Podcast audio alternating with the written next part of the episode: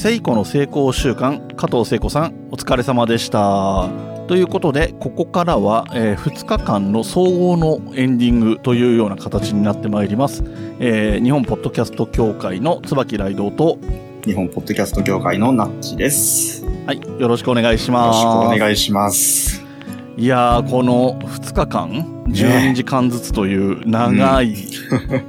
長かものった。がね、いろんな意味で我々はね、その運営にも関わってたりするので、そういう意味でも長かったという感じがあるんですけれども、はい。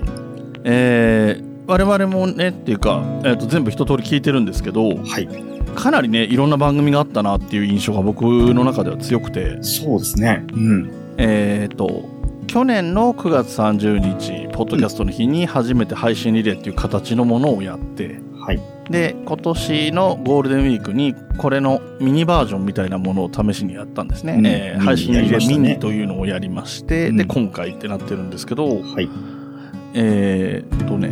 今回顕著だなって思ったのはえーっと広い意味でのビジネス系っていうのかなビジネス系。えー、とコーチングとかコンサルタントみたいなことを、えーはいお仕事にされてたり、そういうことをテーマに話しているというような番組さんが多かったり、うんうんあともうちょい広げると、えー経営者の方がやっている経営者とか、えー、とフリーランスの方、うん。はい。はい。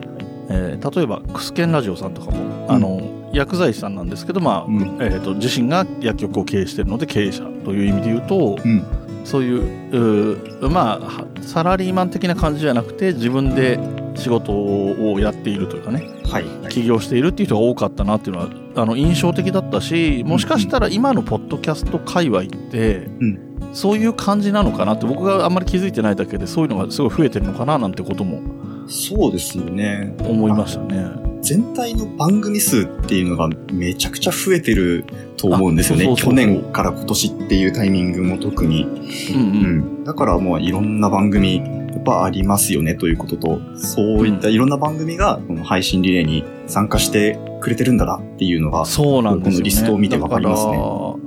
えっと、で、一方で、えー前回のそのミニの時とか去年の時から、えー変わらず参加してくれてる人で、人たちで、えー変わらず元気があるなっていう感じがするのが、えーいわゆるゲイポの方々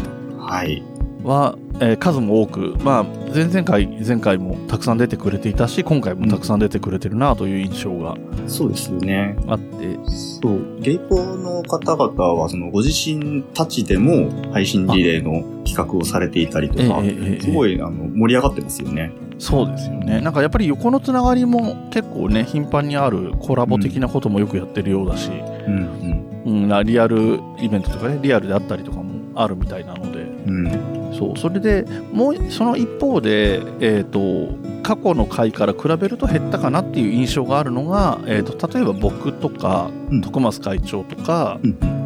えーポトフさんとかと直接つながりがあるといういわゆるネット上での友達みたいな付き合いだから出てるっていう感じの人ははいはいはい。多くはなくなったかなというような印象があって、うん。まあ、そうあのそれはそれである意味残念なことですけど、はいあの一方では幅が広がるというかうんうんいろんな人が出てくれているうん。なるほど。僕らのことを知らない僕ら個人を知らなくてもこの教会のことを知ってくれて参加してくれたっていう人が多くなったなっていう印象があって、うんうんうん、なかなか嬉しいことなんじゃないかなって思ってますうん。ね。そうですね。もしかしたらこれはあれですか世代交代というやつですか？ああ、かもしれないですね。本当に、そう、それもいい、ある意味いいこと、新陳代謝的なね、いいことだなとも思うんですけど、うんうんそうそう、えっ、と、で、やっぱり全部聞いてみて、うん正直、えー、と知らなかった番組も多かったですけど、うん。うんやっぱりこれだけ数あると、44番組、うん。44ですね。うん、あると、やっぱりこれを機に聞いてみようと思う番組もあったりね。そうですよね。うんそうそう。僕も初めての番組たくさんありましたね。うん、ですよね。うん。やっぱりその僕はビジネス系とかもともとあんまり聞いてなかったのでその辺は軒並みそうですし、うんそうじゃない番組でもあこんな番組あったのかみたいなのは多くありましたね。そうですね。あの多分お聞きの皆さんもたくさん新しい番組に出会ったんじゃないかなと。そうですねそれぞれがおそらく、えーこういう傾向のものを聞いててその好きな番組さんが出てるからこのイベントの番組を他のも聞いたけど、んこんなのもあるんだってなったっていう方はうん。いたかなと思ったりあとはその過去回にも出て過去のそのイベントにも出てくれてる方でいうと、ちょっとあのピックアップして名前を挙げた話になっちゃいますけど、い。えー旅人のび太さんの「山と旅と僕」っていうのは、そのはいまあ聞いてる前提なのでちょっとネタバレ気味な話になりますけど、うん。えー、と百名山踏破っていうのを前回も話されていて今うん回その進捗がどうなったかみたいな形でちょっと続きものみたいになってるっていうのも、なんかね、イベントがちゃんとつなみたいな。がってる感じで嬉しいなと思ったり、で他の方たちも前回出た時はこんな話したねとかっていう話をしてくれてる人もいてうんだから、えー続けて出てくれる人もいるのもすごい嬉しいし、うん。新しい人が入ってきてくれるのも嬉しいしっていうことなので、うんそうするとねなんかもう大きくしていくしかないのかなみたいな気もしてくるんですけど。運営どうすっかなみたですよいなね。ね本当にね。ただあと不思議だなって思ってるのは、まあん。去年の1回目の時は、まあ、ちょっと信じられないぐらい数が想定のをオーバーしたっていうのはあったんですけど、うん。えっ、と、配信リレーミニっていう5月にやったやつは、まあ半年とかしか経ってないし、うんわざとミニって歌歌ってるから、そんなに応募ないだろうと思ったけど、応募枠よりは多かったんですよ。そうですね。ちょっとオーバーぐらいでしたね、そうそうそう。で、今回も、えっ、と、もともとは10時間で、10時間10時間の20時間で考えてたんだけれども、うん。結果的には2時間ずつ長くなるような形になったと。はい。うん、いうことで、なんか、ちょうどよく膨らむぐらい、ちょうどよくこっちの想定をオーバーしてきてくれるみたいな感じがしていて、なんか、あの、なんだろう、手に負えないほど多くなっちゃうわけじゃないんだけど、うん。あの、埋まらなくてどうしようともならないっていう、ちょうどいい感じにうまくなってて嬉しいなともそうですね思いま。すね。うん。まあ、嬉しい反面で、あの、まあ、ポッドキャスト盛り上がってるって言っても、まだ、まだこのぐらいなんだなっていう見方も。ああまあそうですね、うんまあ応募が結果的に44っていうのが多いのか少ないのかっていう話はあるし、まあ、あとねただ僕これあのこの今この話すタイミングで話すことがべきことかどうかわかんないんですけどお何ですか？あのいっぱい出てくれあいっぱいっていうか過去のからずっと出てくれてる方もいる一方でうん。1回出た人が出なくなることは普通にありえるなとは思ってたんですよ。はいはいはい。もう話しちゃったし例えば、うんポッドキャストっていうテーマを与えられてもそれ去年話したし、うんとかなっちゃうこともあるだろうから、うん。入れ替わってくだろうとか減るその前出た人は出ないだろうとかがあったんでうんうん。減るかなって思ってたのがその新しく来てくれる人がいるので保てたなっていうのは本当に嬉しいところうんかななんていうふうに思ってますね。はい、えっ、と日本ポッドキャスト協会って協会の名前がね協会というか組織の名前が大きいので、うん。どんだけ大人数でやってるのかと思うかとも思うんですけれどもそう実動してる人間は極めて少ないので実動で、うん。今回のイベントで、えー何かしらの、えー運営的な形で関わった方、と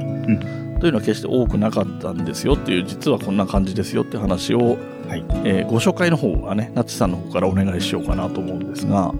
はいはい。あれですね。あの、スタッフロール的なやつですね。はいはい そういう感じです。えっ、と、今回の配信リレーにあたって、その、配信者やリスナーの皆さんから見えるところも見えないところもいろんな働きがあって、このイベントに成り立っているわけですけど、このメンバーの紹介をさせてください。はいこのエンディングの場で。はい。はい。えーまずですね、CM の制作をやってくれたのが、モグタンですね。はいはい。えーそしてこの CM にはいろんな人の声をえーいただいて、それを編集して作るという手法だったんですけども、その CM の声をやってくれた方々も多数いらっしゃいます。はいありがとうございました。ありがとうございました。えーそして、広報の担当をしてくれたのが、ザボさんとタコスさんです。はい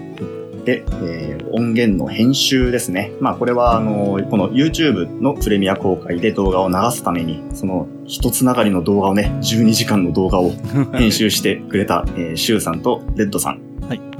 と、全体の補佐とか、みんなの心の安定役をやってくださったポトフさん。はいはい。えっと、まあ、えっと、僕、ナッチは全体を見つつ、音源の編集のところをちょっと、えっと、指示したりまとめたりといったことをやらせてもらいました。はいはい。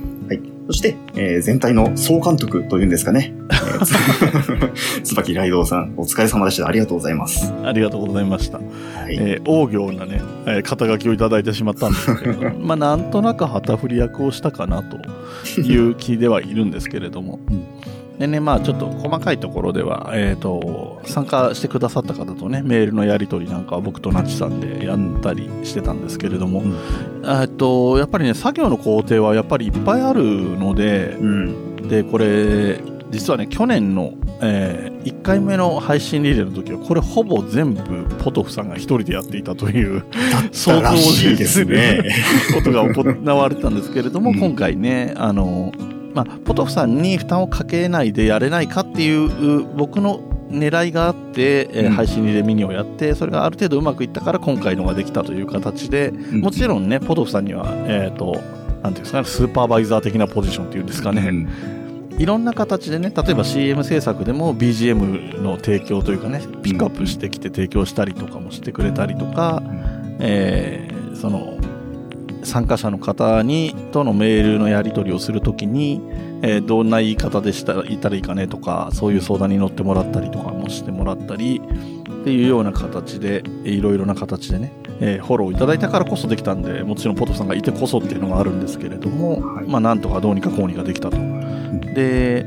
これ僕個人の話で言うと配信リレーミニをやった時から思ってることなんですけど僕はポトフさんや、まあ、あるいはナッチさんとかみたいにコンピューターに基本的に明るくないんですよ。うん、えっ、と知らないところ、えっ、と、ほぼ知らないところから、ポッドキャストがやりたくて必要最低限を学んだっていうレベルなので、うん、うまく使うとか、えっ、と、なんだろうな、どういう応募の仕方とか、例えば応募者の方の管理の仕方にどういうアプリを使えば便利とかを全く知らない人間なんですよ。うんうんうん、でも、そういう人でも、えー、企画を提案して、えー、運営に参加することができるっていうことを、えー、示したくてやったという感じがあったんですね。おなるほど。うん、なので、えっ、ー、と、今後もね、多分日本ポッドキャスト協会でなんいろんな形でイベントであったりとか定期的な配信みたいなものであったりとかっていうのは、うん、やるかもしれないしやらないかもしれないんですけど、はい、それは別に、えっ、ー、と、私パソコン実は結構苦手だから何もできないですとかじゃなくて、やれることを探してやってくれるって形で参加してもらえればいいんじゃないかなというふうに思っておりまして、うん、うん。なのでね、あの、気軽に参加してもらいたいなっていう、あの、日本ポッドキャスト協会そのものにっていうんですけども、もしね、あの、まあ、配信者の、えー、配信者というか、今回のイベントに参加してくださった皆さんもそうだし、今回今聞いてくださっている皆さんも、えー、教会であったり、ポッドキャストに対する興味が多分強いと思うので、うん、なんか、えっ、ー、と、この配信リレーの、えー、やってる内容についても多分思うところある人いると思うんですよ。そうですよ、ね、もっと長きゃいいのに、去年2時間、48時間やったんだからもっと長くすればいいのにって思う人もいるかもしれないし、うんなんかもっと違った切り口でできないかなとか。そうなんですよね。うん。で、あとは、もしくは、例えば全部それぞれ、まあ、バトンは渡していくにしても、うん、生配信をやったらいいんじゃないかとかね、例えば。うん、そういういろんな意見のある人がいたら、できるできないとかはとりあえず置いて、そういう提案をしてくれるだけでもいいと思うんですよ。でそこは技術がある人がいろいろ意見を出し合って、こうやればできるねとかっていうことは考えていけばいいことなので、うんそういう意味ではそのポこの配信リレー。だから、えっと、ポッドキャストの日日本ポッドキャスト協会ができて、えー、できたのは9月30日なんですよね。ポッドキャストの日にポッドキャスト協会もできてるんですよ。あこれ協会自体もそうだったんですね。発表、まあ、できたというか発表されたのは9月30日、えーと、配信リレーの前の年の、えーと、24時間の、えー、生配信イベント YouTube ライブみたいなイベントがあって、はい、それの最後の方で発表されてっていう経緯だったので、うん、うん、でそれでできてからだからその去年の配信リレーの前の時は、えーと、今の会長副会長がメインで、うん、えーと、YouTube がメインで実際にリアルタイムでずっと出続けるっていうような形のイベントだったんでね。ものすごい負担の大きいことやってたなと思うけど、うんそうそうそう。そういうスタイルも全然ありなわけ別にリレーじゃなきゃいけないってこともないんですよね。うん、そうですね。だからそういうなんかもっと自由な発想で、このポッドキャストの日にこういうことがやりたいっていうのを、えっと、教会のね、まあ少ない、まだまだ短いですけれども、まあ3年ぐらいの中の、うんで、なんかもう日本ポッドキャスト協会って名前は知ってるみたいな人も多少なりとも増えてきてはいると思うので、そうですね。その名前を使って何かイベントをやりたいみたいなことを思うことがあればね、やってもらえばいいと思うし、うん。で、この配信リレーは、えっ、と、2日間やってるわけなんですけれども、昨日かな ?9 月30日の方でいいのかな、えー会長はね、独自というか、なんというかはちょっとよくわかんないですけれども、うんえっ、と、岐阜県の美濃加茂というところで、えーポッドキャストイベントなのか、どうなのかよくわからないイベントを、一応、ポッドキャストイベントとしてね、えーリアルイベントもやってたりっていうのもあるので、だから、そういうことも全然本当はありなんですよ。例えば、うーん、例えば、えっ、と、福岡県に住んでる人が、うん。福岡でイベントやりたいと、ポッドキャストの日を日本ポッドキャスト協会としてやりたいっていうのも全然なしじゃないんですよ。はい、はい、はい。いろんなことできる、いろんなことを、えー協会としてできる。うん、うん、えっ、と、前にちょっとなってさんともそんな話したことあると思うんですけど、自分の名前でやっても人が集められる自信がないみたいな人こそ、うん。うん。イベントしたいけどって、でも自分の番組まだ有名じゃないしな、みたいな人こそ、この名前を使っちゃうぐらいの、うん。利用してやるぐらいの気分で参加してもらって。も全然いいんじゃないかな、なんて思いますね。えー、そんな形なので、えっ、と、来年のね、あ、そうそう、来年は、えっ、と、これ、ポッドキャストの日ってそもそも、うんえっ、と、ポッドキャストの、まあ、誕生日祝いなんですよ。うん。そうですよね。うん。ポッドキャストの9月30日が、えーポッドえー国際ポッドキャストデー、僕はなんか最初の頃単純にポッドキャストの日って言ってたんですけど、最近国際ポッドキャストデーが定着してますね。こしれっと変えたんですかね。なんかね。で、まあまあ、僕がポッドキャストの日って言ってた頃は、並べてよく英語の表記のインターナショナルポッドキャストデーっていうのも並べて言ってましたけどね。なるほど。そうそう。そんなポッドキャストの日は、えっ、と、9月のいつだかわからない曖昧なところ日に、えーポッドキャストが生まれたということで、うん。えー9月30日だったら確実に生まれてたんだろうということで多分9月30日なんだと思うんですけど、これね、知らなかった方結構いるんじゃないですかね。いるかもしれないですね。はい。で、そんな、えーポッドキャストの誕生日なわけですけど、うん。えー今回の9月、昨日ですね、この配信の日付から言うと昨日の9月30日が、うポッドキャスト19歳の誕生日だったんですよ。ほうほうほうほう。ということは、つまり、来年は20歳。ポッドキャストの成人式ですね。そうですね。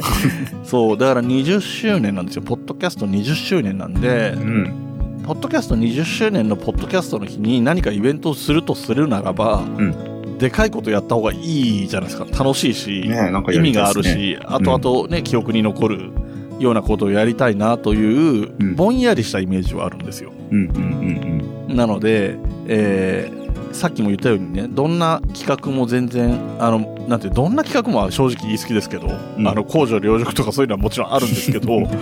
あのーね、いろんなアイデアが受け入れられる、まだまだ、えー、なんとでも柔軟に対応できる、団体だと思ってますので、そうですね。うん。うん。あの、いろんな企画、極端なこと言うと、企画案だけ出して出し逃げみたいなことをしたって、別にみん、うあの、運営に関わる人が、あのや案良かったよねってなれば実現しますからね。うん。残った人がやりたければね、やりますよそう。そうそうそう。だから、言ったら責任がとかも別にほそんなにあの重く考える必要全然実はなくて、うん。うん、言うだけ言うとか、もしくは逆にアイデア出しとか苦手なんだけど、あの、仕事柄とかで、プログラム的なこととか明るいよっていう人はそっちで力を出してくれるっていうのでもうんもちろんすごいありがたいし、そうそうそ、そうう。だからなんか自分の得意なところでね、うん。そう、あの、あと、ディレクターとか、プロジェクトマネージャーとかね、そういうことができる人も欲しいですね。えー旗振り役的なね。僕が決して向いてもないので今回なんとかやってきたところではあるんですが、そう、やっぱりね、これがね、なかなかそれこそ責任が重く見える、まあ、僕はあー重いと感じて確かにいたところもあるけど、うん。でもその人だけの責任ではもちろんないので、本当はそんなに気にすることはないんだけど、やっぱりその責任を感じちゃいやすいポジションうん。なので、それこそ手を挙げる人が少なそうなところなんですけど、うん。ただ、言いようによっては、その僕みたいな、その機械とかに明るくないよとか、声が特別いいわけでもないよっていう人間が、その割と仕切ったり整理したりするのは得意っていう人はいると思うんですよ。うん。例えば学級委員長やってましたよとか、はいはい。もう教室の中の班で班長やること多かったですよ。でも多分うん。全然いいと思うんで、うん。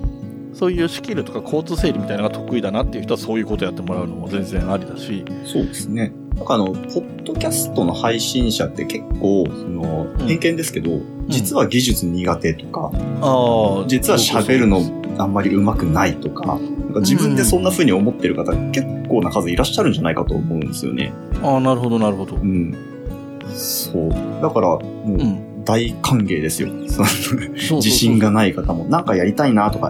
20周年乗っとかなきゃみたいに、もしちょっとでも思う方がいたら、ぜひ、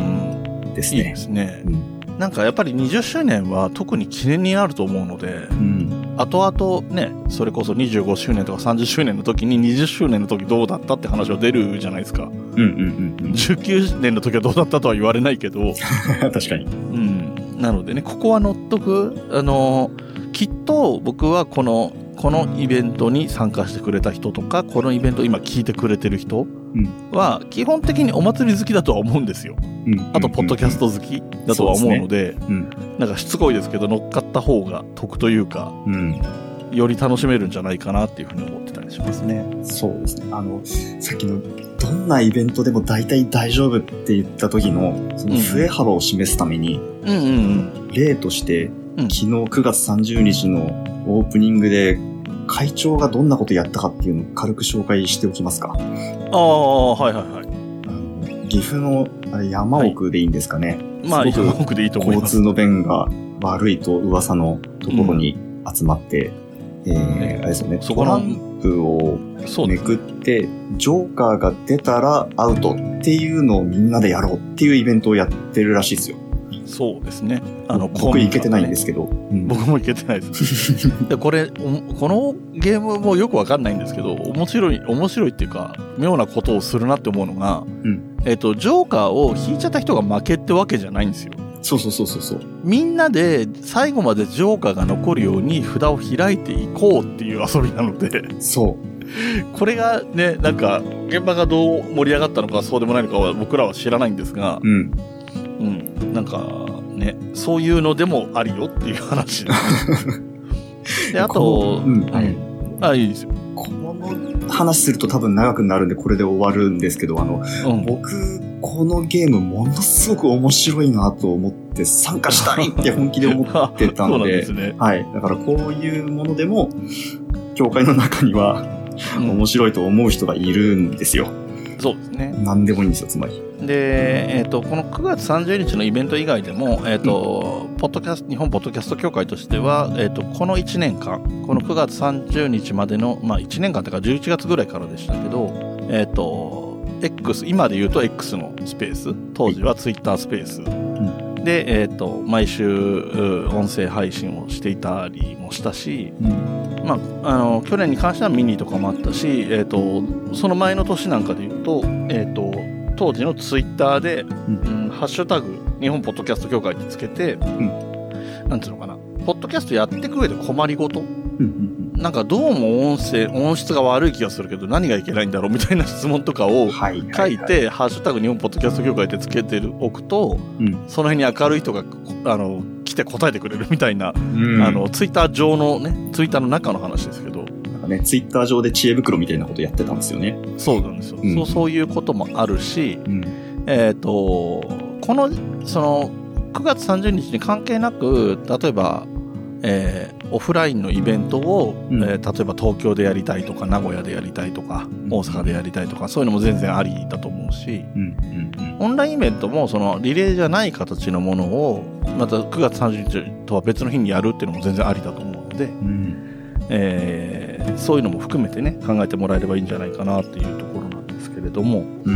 うん。えー、というところがまあまあいろいろ募集っぽいねあの今後のためにみんなも協力したいねっていう話はそのぐらいにしといてなんですけれども、はい、えともう一つね大切なお話がありまして、はい、えと今回のポッドキャスト、えー、ちょっとたまには正確に言いましょうか、えー、2days2023、えー、国際ポッドキャストで配信リレーの、えー、参加者の皆さんで選ぶ参加番組のアワードというのを企画しておりまして、うん、はいえっと、この配信が流れてる時点では多分、えー、参加番組さんにはメールで送ってると思うんですけれども、うん、えー、これちょっとなかなかルールがまあ来てる方には、あの、メールを送った方はもう知ってるとは思うんですが、うん、今回のリレーに参加された出演者の皆さんに1人3票。うん、3票を1人が持っているっていう状態で、うん、その3票を自分の番組は入れちゃダメ。で、えっ、ー、と、同じ番組に2票とか3票もダメ。3票をばらけて入れるという条件で、はい、3票ずつ皆さん、えっ、ー、と、番組単位じゃなくてあくまで出演してる方一一人一人に投票権があるという形で投票して、で、えっ、ー、と、1位の方に、えー、配信リレーアワード受賞という形にさせていただこうかなと思っております。はい。名誉が与えられます、えー、そうですね。名誉しか与えられないのが申し訳ないところではあるんですが、あのー気が向いたら何か僕が個人的に ちょっとしたものを送るかもしれませんけど えっとですね。で、これ、リスナーの方は、これ聞いていても、えー、投票権がないってことなので、あんまり面白くないなって思っちゃうかもしれないんですけれども、うん、えー、っと、逆に、あまあ、これ誰がどこに投票したっていうのは言えないので何とも言えないんですけれども結果的にどこが人気あったのかな。例えば44番組出ていて、えっと、これ一応カウント書は我々も入れるらしいんで、オープニングもエンディングも入るらしいんですけど、はい、48枠あって、うん、48枠全部は聞けなかったけど、うん、例えば半分ぐらいは聞いたなっていう人が、聞いてないやつが受賞したら多分聞きたくなると思うんですよ。ですよね。そう、そういう意味でも、ちょっと後々聞いてみたら、うん、その発表もね、えっ、ー、と、気にしていただけたらいいかなと思っていて、はい。投票の開始がまあだから10今日からなのかな？10月1日からなのかな？はい。で、10月15日までに投票していただいて、まあ、集計自体そんなかかるとは思わないんですけど、一応、えっ、と、この配信リレーから1ヶ月後っていうことで、10月31日に、えー、X のスペースで発表し、えー、その音源は、ポッドキャスト、日本ポッドキャスト協会のニュースレターの方からも、えー、後日配信されるというような運びになりますかね。はい。はい、ということで、えー、なんかね、この投票形式ちょっと面白いなと思っていて、うんえー、参加した番組が、まあ参加者全員、その、うん、出演者の皆さん全員が平等なんですよね。そうですね。だから、人気番組でも、今年始めて、まだ3ヶ月目です。まだリスナー数全然少ないんですっていう人も、平等に1票っていうところが面白い、1票というか3票っていうところが面白いなと思ってて、うんうんうん、で、自分も参加したイベントで自分が一番面白かったと思っても自分にはさ投票できなくて、うん、自分以外ならどれかなっていうので何を選ぶのかっていうのはなかなか興味深いところだなとは思っています。うん、ですね。えー、ぜひね、結果の方も皆さんにも楽しみにしていただきたいと思います。はい。えー、というところが、まあ、アワードの話だったんですけど、まだまだですね、もうあと一つ二つ、とても重要なお話がありますので、こちらの情報というかお話については、ナッチさんの方からお願いします。はい。えっと、配信でこの当日はですね、YouTube のプレミア公開という形で動画で流しているんですけども、それをリアルタイムに見ながらみんなでちゃちゃ入れしながら声援を送りながら見られるプラットフォームパブリックビューワーというものをメディアアーティストの佐々木優太さんから提供していただいております。今、パブリックビューアーでご覧の方々、ぜひ拍手なりなんなりちょっと声援を、声援ください。はい。はい、ありがとうございます。送ってくださいました、きっと。はい。はい、はい。それとですね、あと今回の配信リレーはメディアスポンサーとして、LISTEN さんに、えー、広報、告知のご協力をいただいております。ありがとうございます。ありがとうございます。 LISTEN 皆さんご存知ですか？今。なかなかね、すごいサービスですよね。今、バチクソ盛り上がっているポッドキャストの配信サービスですよ。ね、特徴的なね、他とは差別化された、うん、いわゆる文字起こし的な、はい、サービスがあるっていう話題ですよね。ねはい。ぜひ、まだ、えー、ご存知でない方は、ぜひ LISTEN さんチェックしてください。はい。まさにね、あの、さっきの、えっ、ー、と、この番組の、えー、このイベントのスタッフ紹介した中に出てきた広報を担当しているザボさんがね、うん、うまいことこう連絡を取ってもらって、こういう形ができたっていうのも、はい。ね、スポンサードということができたっていうのも非常にありがたかったな、なんてことを改めて付け加えておきますと。すね、はい、いう感じでですね、ぼちぼちお時間がこれリアルタイムの人はそろそろ夜9時になろうかという時間ですかね。はい、そうですね。ということで、えー、昨日12時間、今日12時間という、うえー、な、なんでか知らないけどずっと24時間にこだわっているね、あの、日本 ポッドキャスト協会なので、えー、今回も20、足したら24時間という 2days で行いました。はい。えー、もう一回改めて番組タイトル申し上げます。2days2023 国際ポッドキャストで配信リレー。えー、日本ポッドキャスト協会からお送りしました、えー、椿雷道とナッチでした。ありがとうございました。ありがとうございました。